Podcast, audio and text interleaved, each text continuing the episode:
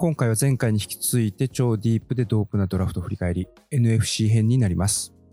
前回 AFC 編をやった時と同様にイースト、ノース、サウス、ウエスト地区の順に振り返っていきたいと思います。ということで100回を超えて101回目に突入したアメフト沼。まあ、気が利いたラジオ番組とかだとリスナープレゼントなんかを企画するとこかもしれないんですけれども、超ワンオペ、アマチュアポッドキャスターにはバジェット的にも時間的にもそんな余裕はなくて、逆にスポンサーさんとかね、サポーターさんをお願いしたいなというふうに思っているところですけれども、まあ、もしスポンサーになってやってもいいぞ、サポーターになってやってもいいぞというようなエンジェルな方がおられましたら、ご連絡いただけましたら幸いです。概要欄にある Twitter への DM ですとか、Gmail 宛てにご連絡ください。また、励ましのメッセージだけでも大歓迎なので、そのような温かいメッセージや熱いメッセージもお待ちしております。また、それ以外のリスナーの方は引き続きチャンネル登録や星の評価、また口コミでのアメフト仲間へのレコメンドをよろしくお願いいたします。ということで早速 NFC イーストから振り返っていきたいと思います。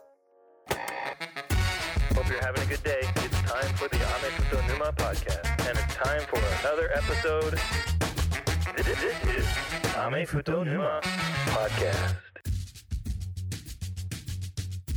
まずカウボーイズからなんですけれども、一巡26位でカウボーイズが指名したのはマジー・スミス。ノーズタックル行きましたね。NFL ドラフト候補メーカーの中で村田さんのコラムでも紹介されてましたけれども、ブルース・フェルドマンさんの選ぶフリークリストのナンバーワンということで、とにかくフィジカルがすごい。有馬さんも言ってましたけれども、出足が遅れてもオフェンスラインに押し込まれずにスクリメージラインで相手のアタックを受け止めるというのは NFC 東地区で戦う上では絶対必要なピースになりますよね。彼があのイーグルスの QB スニークに対峙するところというのを早く見てみたいような気がします。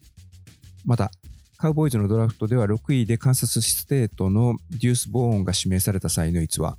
彼のお父さんがカウボーイズのスカウト陣の中にいて、そのお父さんが電話で指名を伝えたっていうのは感動的でしたけれども、実際デュース・ボーン、小さいんですけれども、バネがあって小ささが武器みたいなランニングバックで、個人的には好きなタイプなんですよね。ぜひ、ロスターに残ってほしいなと思います。あと、個人的には、卵さんが AGS さんのポッドキャストで推していたノースダコタステート出身のフルバック、ハンター・リプキー。彼はキャッチ力のあるフルバックということで、カウボーイズオフェンスのスパイスになれる存在なんじゃないかと思います。ままあ残念ながら彼はドラフトでは指名されずにドラフトが終わった後のアンドラフテッドフリーエージェントで契約をしたということなんですけれども、ぜひロスターに残ってほしいなというような選手です。続いてはジャイアンツ。ジャイアンツは1順25位、5順160位、7順240位の指名権をジャガーズに差し出して、1スポット上がって24位でコーナーバックのディオンテ・バンクスを指名しました。正直指名権3つを差し出して1つスポット上がるというのはちょっとしたパニックモードになってたんじゃないかなという気がしないでもないんですけれどもそれに見合うかどうかというのはこのディオンテ・バンクスがいかに活躍できるかここにかかってると思います。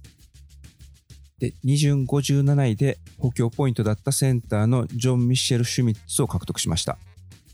そして1順で指名されたワイドレシーバーと実力実績的に大差のないテネシー大学のジャリン・ハイアットを3順73位で指名。この指名権は実際はラムズが持ってた指名権なんですけれども、ブライアン・デボールが直々にショーン・マクベイにコンタクトを取ってトレードの交渉を取り付けたらしくて、これはかなりレアなことみたいですね。通常ドラフトの交渉というのは GM が主導するものなんですけれども、ここでヘッドコーチのデイボールがその役割を担ったというのはビルズから来たこの2人が同じビジョンを共有しているということの表れですし、デイボールがハイアットのことを高く評価しているということだと思います。テネシーのオフェンスシステム的にジャリン・ハイアットがパスを取ったシーンはディフェンスバックと競りながらというよりは空いたスペースに走り込んでキャッチしてロングゲインというシーンが多かったので NFL でディフェンスバックとバチバチやる中でもキャッチ力は発揮できるのかというところを不安視する声もあったんですけれども、スピードというのは大きな武器。そして彼はキャッチ力もあるので、楽しみな武器がジャイアンツには加わったと言えると思います。そして、イースト3チーム目、イーグルスなんですけれども、イーグルスはベアーズの9位指名権を自分たちが持ってた10位と来年2024年の4巡目を差し出して獲得してます。そこで指名したのがジョージア大学のディフェンスタックルジェイレン・カーター。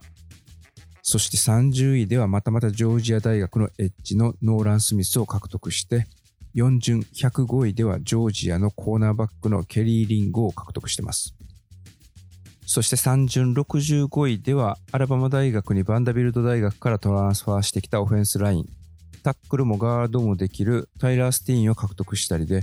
本当チャンピオンメンタリティを備えた選手で固めてるなということで現地の評論家も絶賛してました。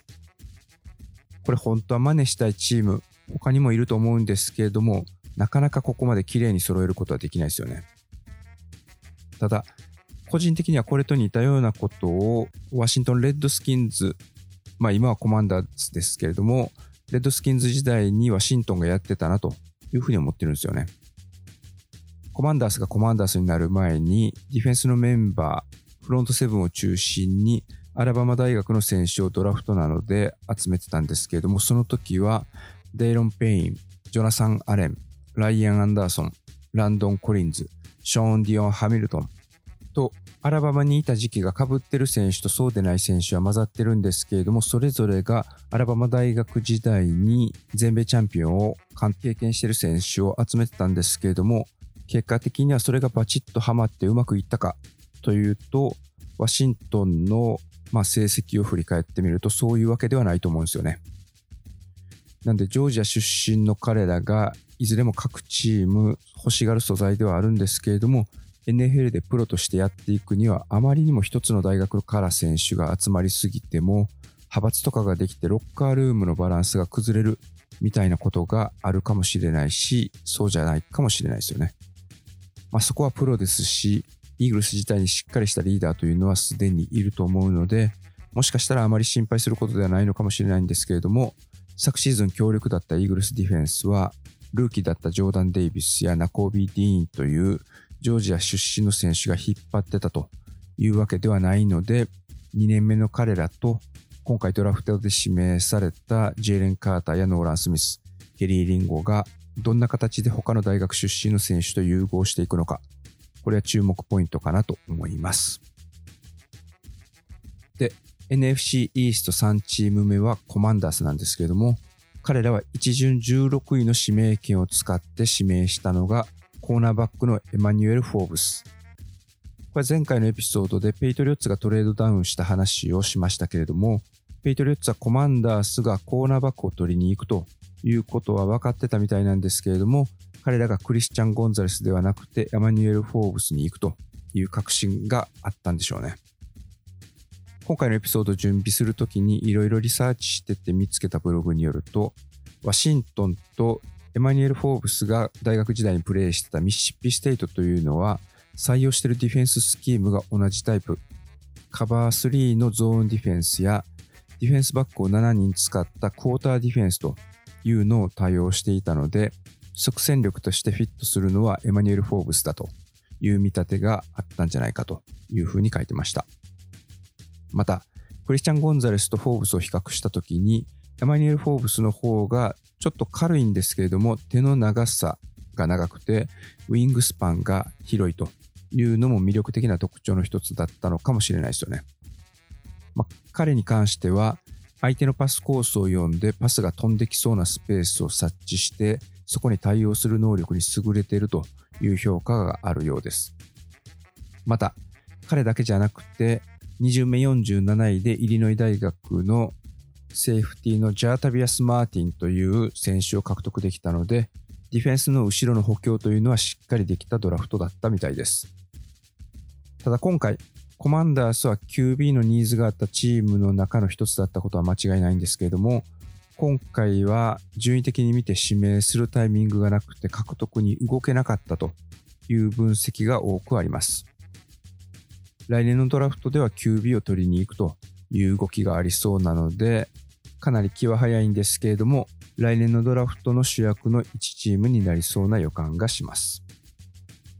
続いては NFC ノース、ベアーズなんですけれども、本来一巡一位指名権を持ってたのがこのベアーズですよね。結果的にはベアーズはパンサーズにドラフト指名権をトレードで譲りましたけれども、当初彼らが画策してたのは、まず2位のテキサンズに1位指名権を渡して、で、そこから2位の指名権を別の QB を必要としているチームにトレードで渡すというシナリオを描いてたみたいです。多分そうすると、ドラフト指名権をめちゃくちゃたくさん確保できて、チーム作りに使えるという算段だったんだと思います。まあ、僕は個人的にはテキサンズにブライス・ヤングとウィル・アンダーソンが行けば熱いなというふうに考えてたので、ちょっとそれを期待してたんですけれども、結果的にはそれは幻に終わってしまいました。で、ベアーズは、まあ、パンサーズからもらった9位の指名権をさらに1つ下のイーグルスに譲って、10位で獲得したのがテネシー大学のライトタックル、ダーネル・ライトでした。彼はライトタックルとしてナンバーワン評価でしたし、ジャスティン・フィールズを守れるライトタックルというのは彼らのニーズに合致してたので、望み通りの指名ができたんじゃないかと思います。また、4巡全体115位で指名したテキサス大学のランニングバックのローション・ジョンソン。彼は同じくテキサス大学のランニングバック、ビージョン・ロビンソンの影に隠れてますけれども、他のチームにいればほとんどのチームで1枚目として活躍できたランニングバックという評価を得てます。アラバマ大学からかつてジョシュ・ジェイコブスがいた時にダミエン・ハリスがペイトリオッツ、ジョージア大学でニック・チャブがいた時にソニー・ミシェルがいたいということで、一つの大学からランニングバックが2人同時にドラフトで指名されて、2人とも活躍するというのは結構あることなので、ベアーズファンの方は彼には期待していいんじゃないかと思います。また、4巡133位で指名したワイドレシーバーのタイラー・スコットは超快速ということで、今回のドラフトで指名されたワイドレシーバーの中では17番目の指名になるんですけれども、デイン・ブーグラーさんのザ・ビーストでは7番目の評価を得ているワイドレシーバーになります。また、5巡目全体148位で指名したのがオレゴン大学のラインバッカーのノア・スウェル。ライオンズのレフトタックルのペネイ・スウェルの弟。昨シーズンのパフォーマンスがいまいちで、このドラフトでは評価を落としてますけれども、一昨年前は大活躍してて、昨シーズンが開幕する前は一巡指名の期待が高かった選手の一人なので、2年前の活躍してた時のパフォーマンスを取り戻せば、5巡指名以上の価値のある選手を獲得できたことになります。ベアーズは実質昨シーズンは最下位でしたけれども、今回のドラフトを最大限に活用して、来シーズンしっかり巻き返しを図る体制というのが整いつつあるんじゃないかと思います。NFC ノース2チーム目はライオンズ。おそらくドラフト初日、最も世間をざわつかせたのはこのライオンズの指名だったんじゃないかと思います。まず、6位の指名権を持ってたけれども、12位の指名権をテキサンズから獲得したカーディナルスとの交換でトレードダウン。そしてそのトレードダウンして得た12位で指名したのがアラバマ大学のランニングバックのジャミール・ギブスでした。このジャミール・ギブスは今回のドラフトの中でランニングバックとしてはナンバー2という評価でしたけれども、ナンバーワン評価だったビージャン・ロビンソンが8位でファルコンズから指名されてます。なので、6位のままでいればビージャン取れてたのになんでトレードダウンしてギブス取ってるんだよという声があるんですけれども、ライオンズは今回のドラフト、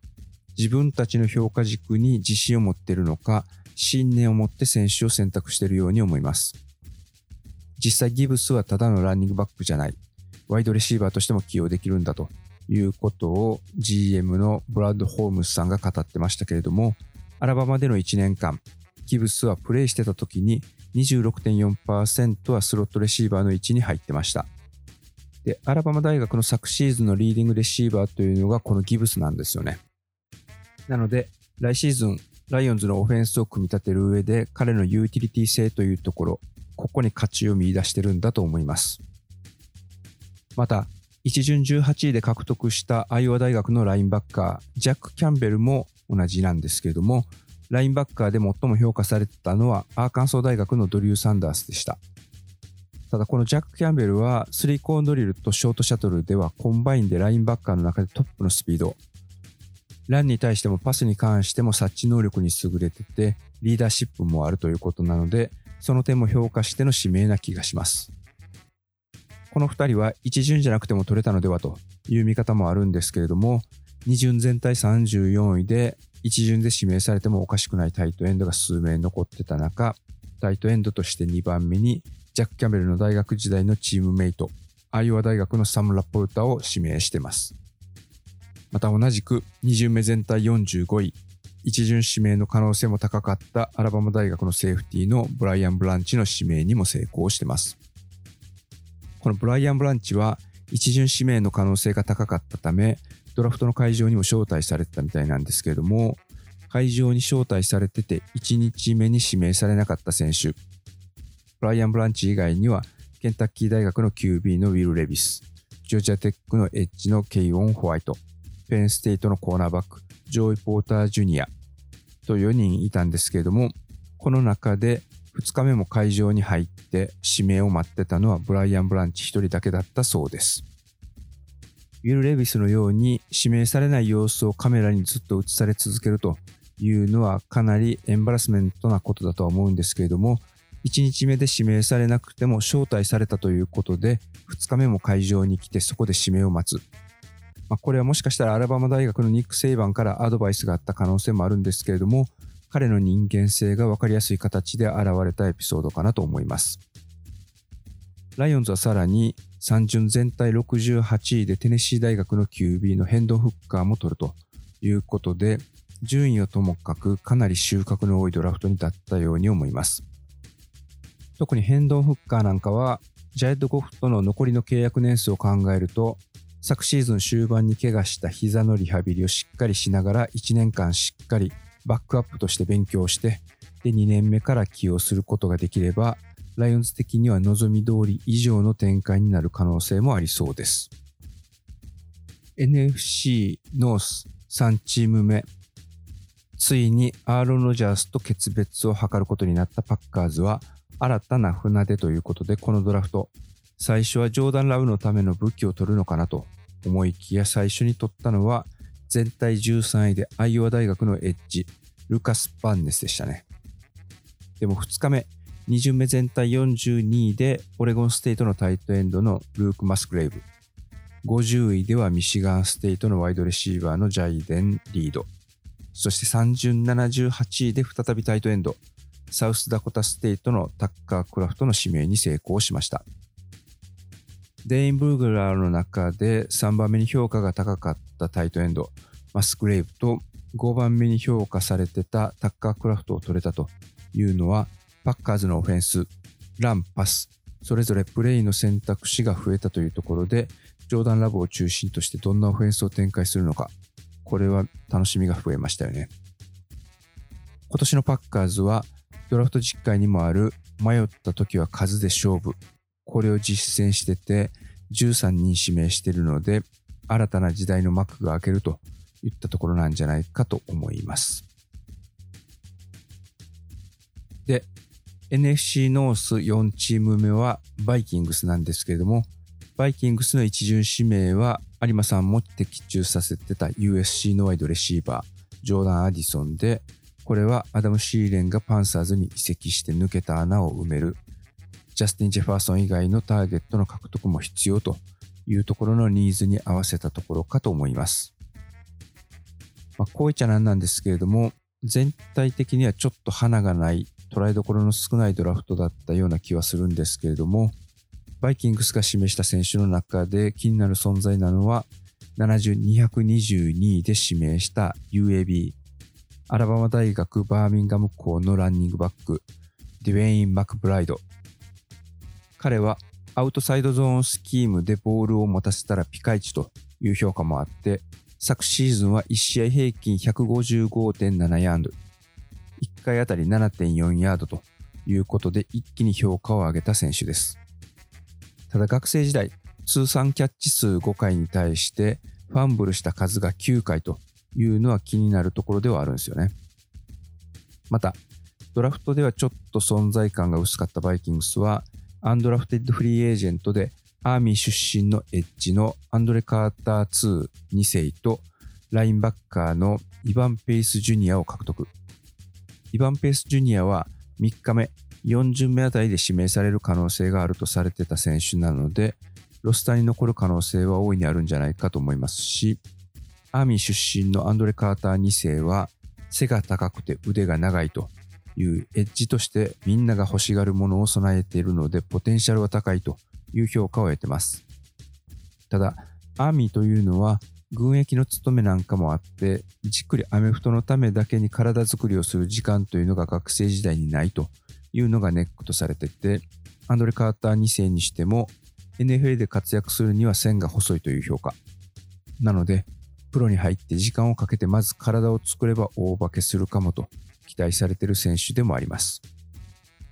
あと、個人的にちょっと気になったのがオフェンスタックル。ペース大学のジャッキー・チェーン。これは完全に名前に反応してるだけなんですけれども、アジア系の選手でオフェンスラインとしてロスターに残れるかどうか。これもちょっと気になるポイントかなというふうに思ってます。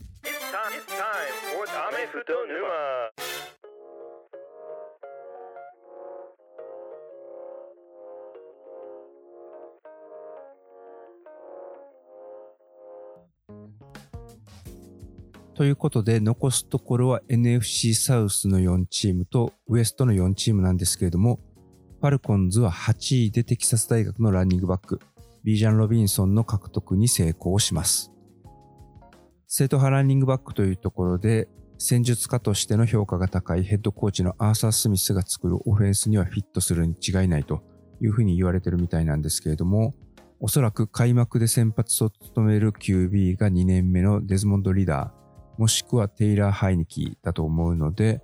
オフェンスの武器として彼が加わったというのは非常に大きいですよね。また、2巡38位でシラキュース大学のオフェンスタックル、マシュー・オージェロンの獲得も評価が高いみたいです。パスターゲットとしてドレイク・ロンドンとかパイル・ピットがいて、で、ランプレーでも武器が揃ったというのが、まあ、今回のファルコンズかなと思います。また、ディフェンスはベンガルズにいたジェシー・ベイツ3世をフリーエージェントで獲得して、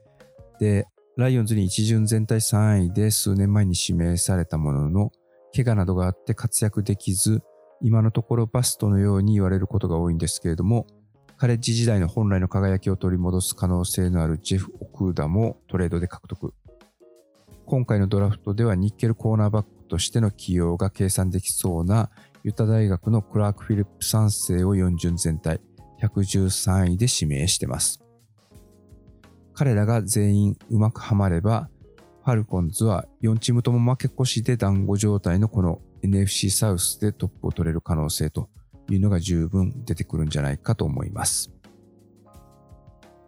さて、ようやくここで今回のドラフトで全体1位の指名権を持ってたパンサーズについて語ることができるんですけれども、ドラフト実回の QB を取るときはフルスイングで勝負に出ろ。この教えを忠実に守ったのが今回のパンサーズ。ここで指名したのは大方の予想通りアラバマ大学の QB、ブライス・ヤングに行きましたよね。昔のアラバマ大学を知ってる世代の方からすると、アラバマ大学の強さというのはでかいラインと強いランニングバック。QB とワイドレシーバーのパスに頼らず、ゴリゴリ攻めてディフェンスはフィジカル活かして分厚く守るというのがスタイルでした。なので、アラバマ大学出身で NFL で活躍した QB って、チャンピオンになった数を考えるとかなり少ないんですけれども、そのアラバマ大学で先発を務めた QB が同時に4人も NFL で先発を務める時代が来る。これはちょっと想像できませんでしたね。2巡全体39位で指名したのがミシシッピー大学、通称オレミスの大型ワイドレシーバー、ジョナサン・ミンゴです。相手ディフェンダーとの駆け引きとか相手を引き離すスピードというのは平均的という評価なんですけれども、体を生かしての競り合いなんかでは強みのあるレシーバーということで、オレミス出身の大型ワイドレシーバーといえば、AJ ブラウンだとか DK メトカーフ、その系譜を継ぐことができるかは要注目かと思います。パンサーズ自体は昨シーズン、先発 QB の座を2018年のドラフトで一巡指名されたベイカー・メイフィールドとサム・ダーノルドが争うという奇妙な形でスタートしたんですけれども、結果的に1勝4敗でスタートダッシュに失敗して、ヘッドコーチだったマット・ルールさんは解雇され、そのままズルズルいくかと思いきや、臨時ヘッドコーチのスティーブ・ウィルクスがチームをうまくまとめ上げて、結果的にはそこから6勝6敗。なので、昨シーズン最下位で一巡一位指名のチームと違って、勝つ力がある中での一巡一位指名獲得。そこで QB を取ったということなので、2020年ドラフトで一巡一位指名されたトレバー・ローレンスだとか、2019年ドラフトで一巡一位指名されているジョー・バロー、また2018年ドラフトで一巡一位指名されてたベイカー・メイフィールドと、今回のブライス・ヤングは置かれている状況はかなり違うんじゃないかと思います。ただ、一巡一位指名された後でも、彼の体の大きさを不安要素として取り上げる人というのは結構いるんですけれども、それに対して彼の父親のクレイグさんは、メディアの人の中に息子に、君はどうやってその体格でアラバマ大学からスカラシップのオファーを得ることができたんだ？どうやってアラバマ大学で先発 QB の座を獲得することができたの？とか、どうやってその体格で SEC で勝つことができるんだ？と質問しない人がいるのは不思議だねと。いうふうにちょっと皮肉混じりで言ってました。まあこれはちょっと僕もハッとさせられるとこではあるんですけれども、メディアからの情報、これが一つの方向からの情報だけを受け止めて、で、その一つの考え方にとらわれがちになるということは結構ありますよね。でも、ブライス・ヤングに関しては大学時代の成績が彼の実力を十分に証明してます。それを NFL でもしっかり証明してくれるのを期待するしかないかなと思ってます。NFC サウス3チーム目はセインツですけれども、セインツが1巡29位で指名したのは5つ星で2020年進学クラスの中でナンバーワン評価だったブライアン・ブリシーでした。彼に関しては彼自身の怪我や病気、そして妹さんを病で亡くすというような逆境がたくさんある中、リーダーシップを発揮してクレムソン大学で活躍した苦労人。彼はセインツのディフェンスにすぐに順応しそうな気がします。セインツのドラフトの中で個人的には3日目4巡目で QB のジェイク・ヘイナーが指名されたのが熱かったですね。彼はフレズノステート出身ということで、デレック・カーの直系の後輩になります。2年前にフレズノステートが UCLA に大逆転勝ちした試合というのは、ほんとすごかったので、これはぜひ、セインツファンの人にもチェックしてもらいたいなと思います。そして6巡目全体195位で指名したウェイクフォレストのワイドレシーバー、AT ペリーはワイドレシーバーとして23番目の指名だったんですけれども、そこまで残ってると思われてなかったワイドレシーバーになります。ちょっと細身ではあるんですけれども、チャージャースから一巡指名されたクエンティン・ジョンストンと両腕を伸ばした時の長さが同じと遜色ないようなので、彼の獲得もセインツにとっては大きいんじゃないかと思います。そして NFC サウス4チーム目はバッカニアズですけれども、彼らは一巡19位でピッツバーグ大学のディフェンスタックル、アーロン・ドナルド2世として比較されてきたカライジャ・キャンシーを指名してます。そして2巡48位のノースダコタステイトのコーディ・マウチは、大学時代はレフトタックルとしてプレイしてるんですけれども、ガードなんかもプレイできる選手、彼を獲得してます。QB はトム・ブレイディが引退した後、現状ロスターにはカイル・トラスクとベイカー・メイフィールドの2人だけ。オフェンスの方向性はどうなるのかちょっとわからないですし、指名順位が高くてチャンスがあれば QB を狙いたかったチームの一つなんじゃないかと思いますけれども、それは来年のドラフトの宿題になりそうです。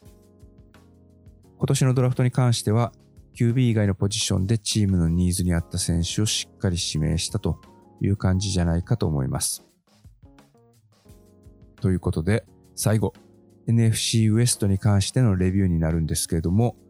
カーディナルス。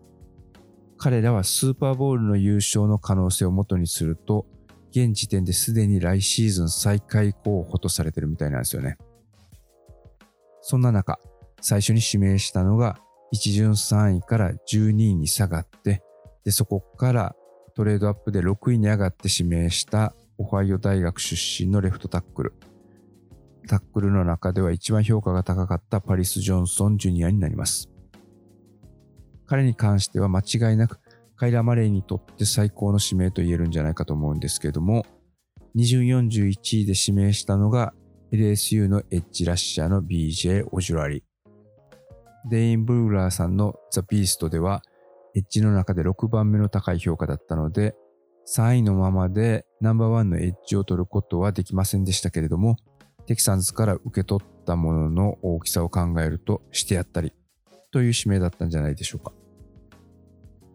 ただ、カーディナルスに関してはディアンドレ・ホップキンスがトレードで放出されるかもという噂も出てますけれども、それを想定しているかのように3巡94位でスタンフォード大学のワイドレシーバーマイケル・ウィルソンを指名しています。大学自体はこのウィルソン、怪我に泣かされてたみたいなんですけれども、怪我なくキャンプを過ごすことができれば活躍が期待できるという評価のようです。ただこのカーディナルスはもしかしたらシーズンが入るとなかなか苦労するかもしれないんですけれども、来シーズンのドラフトは現時点で11個指名権をすでに獲得してます。しかも1巡指名権2つ、2巡指名権1つ、3巡指名権3つ、4巡指名権と5巡指名権を2つずつ、そして7巡を1つということで、高順位の指名権を集めている状態になってます。まあ、こんなこと言ったらカーディナルスファンには怒られるかもしれないんですけども、もしかしたらファンの方々の中ではすでに来年のドラフトに興味が移っているという人がいるような気もします。NAC ウエスト2チーム目はラムズですけれども、彼らは2日目に登場。そしてそこから合計14人を指名してます。まさにボリュームで勝負という形だったんですけれども、ドラフトが終わった後、さらにアンドラフトフリーエージェントでサインしたのが23人。実際にこの中から何人が開幕ロスターに残るのかどうかはわかんないんですけれども、現地では相対的に見て A- という評価を与えられてたみたいです。そんな中、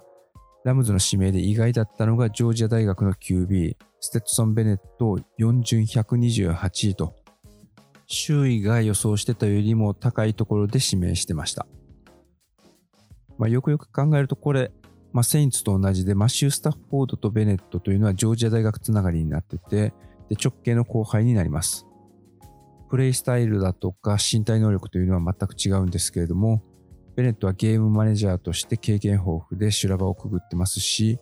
ジョージア大フットボールの歴史で比較するとベネットの方が実績があるということでもしかしたら格が上になるのかもしれないです。まあプロに入ればそこは関係ないと思うんですけども、もしスタッフォードが負傷して、ベネットを起用しないといけない状況になれば、ショーマクベイであればうまく使いこなすんじゃないかという気がします。実際ラムズは今回派手さはないんですけれども、TCU からガードのスティーブ・アビラだとか、コーナーバックのトレビアス・ホッジス・トムリンソン、テネシー大学のエッジ、バイロン・ヤングなど、昨シーズン躍進したチームを支えたメンバーを指名してて、彼らは開幕から出場の機会を得るような気がします。まあ、14人指名ということで、本当この中から何人ロスターに残るのかどうかわかんないんですけれども、昨シーズンのチーフスみたいにチームの中心選手になって活躍する選手がここから何人か生まれるかもしれないので、ラムズファンにとっては楽しみなオフシーズンが待ってそうですよね。NFC ウエスト3チーム目は 49ers なんですけれども、彼らは今回のドラフトで一番最後に登場しました。3巡全体87位でペンステイトのセーフティーのジャイル・ブラインを指名。2つ目の3巡指名権、全体99位で指名したのはプレイスキッカーのジェイク・ムーディー。ミシガン大学の選手になります。そして3つ目の3巡指名権、全体101位を使って指名したのがアラバマ大学のタイトエンド、キャメロン・ラトゥー。キッカーのジェイク・ムーディーもタイトエンドのキャメロン・ラトゥーも本来であればもうちょっと下の順位で指名されるのが妥当だという評価があったみたいなんですけれども、4巡の指名権を今回 49ers は持っておらず、5巡目に入った時にはこの2人が残ってない可能性の方が高かったということで、3巡のこのタイミングで指名するというのが 49ers 的には最善だったということかと思います。まあ、ドラフトってチームのニーズを取るのか、その時に残ってるベストを取るのか、どっちが得なんだというこれね、答えのない議論がありますけれども、ここではニーズを優先したのかなという気はします。タイトエンドのキャメロン・ラトゥーに関しては、アラバマ大学時代の試合を結構僕は見てますけれども、彼が常時キトルからポジションをすぐに奪えるかというと、まだまだキトルの座を脅かす存在とは言えないんですけれども、普通にキャッチングセンスはありますし、49ers ファンには期待してもらってもいいんじゃないかと思います。ということで、ここまで、まあ2回に分けて31チームのドラフトを紹介してきましたけれども、いよいよ最後になります。このシーホークスは今回大収穫のドラフトだったという風な評価を得てます。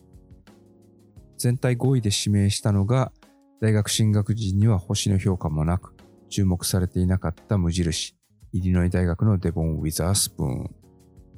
有馬さんとやったモックドラフトではシーホークスがジェイレン・カーターを取りに行くのではという風に予想してたんですけれども、去年に続いてまたコーナーバックの指名ということになりました。で、コーナーバック1人目の指名でしたけれども、サイズ的に恵まれてて評価も高かったクリスチャン・ゴンザルスではなく、指名したのがこのウィザースプーンだったというのはちょっと意外でした。ピート・キャロルがシーホークスのヘッドコーチになってコーナーバックをドラフト1巡目で指名したのは彼が初めてだそうです。昨年4巡5巡で指名したコービー・ブライアントとタリーク・ウーレンが大当たりだった中で一巡5位でこのデボン・ウィザースプーンを指名したというのはそれだけ彼への期待が高かった証拠だと思います。そして2つ目の一巡指名権、全体20位で獲得したのが高校時代から5つ星で注目されていた JSN、ジャクソン・スミスン・ジグバ、DK メトカフ、タイラー・ロケット、そしてこの JSN がいるこのレシーバートリオ、これは NFC ウエストのライバルにとってはかなりいやらしい存在になるんじゃないかと思います。また、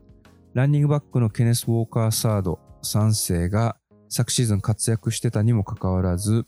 2つ目の二巡指名権を使って獲得したのが UCLA のザック・シャボネでした。このシャボネに対する評価というのは、ドラフトアナリストの中でもかなり高くて、ハイライトなんかを見てても視野が広いんですよね。しかもキャッチ力もあって、で、下半身が強くて、カレッジレベルのディフェンスバック陣のタックルだと、1対1だと簡単には倒れないという印象でした。また、70237位でもランニングバックを指名してて、これはジョージア大学のランニングバック、ケニー・マッキントッシュだったんですけれども、彼なんかはジョージア大学2連覇に貢献したランニングバックだったりとかするので、シーホークスはラッセル・ウィルソンがいなくなって以来、チーム作りが一気に進んでいるという気がします。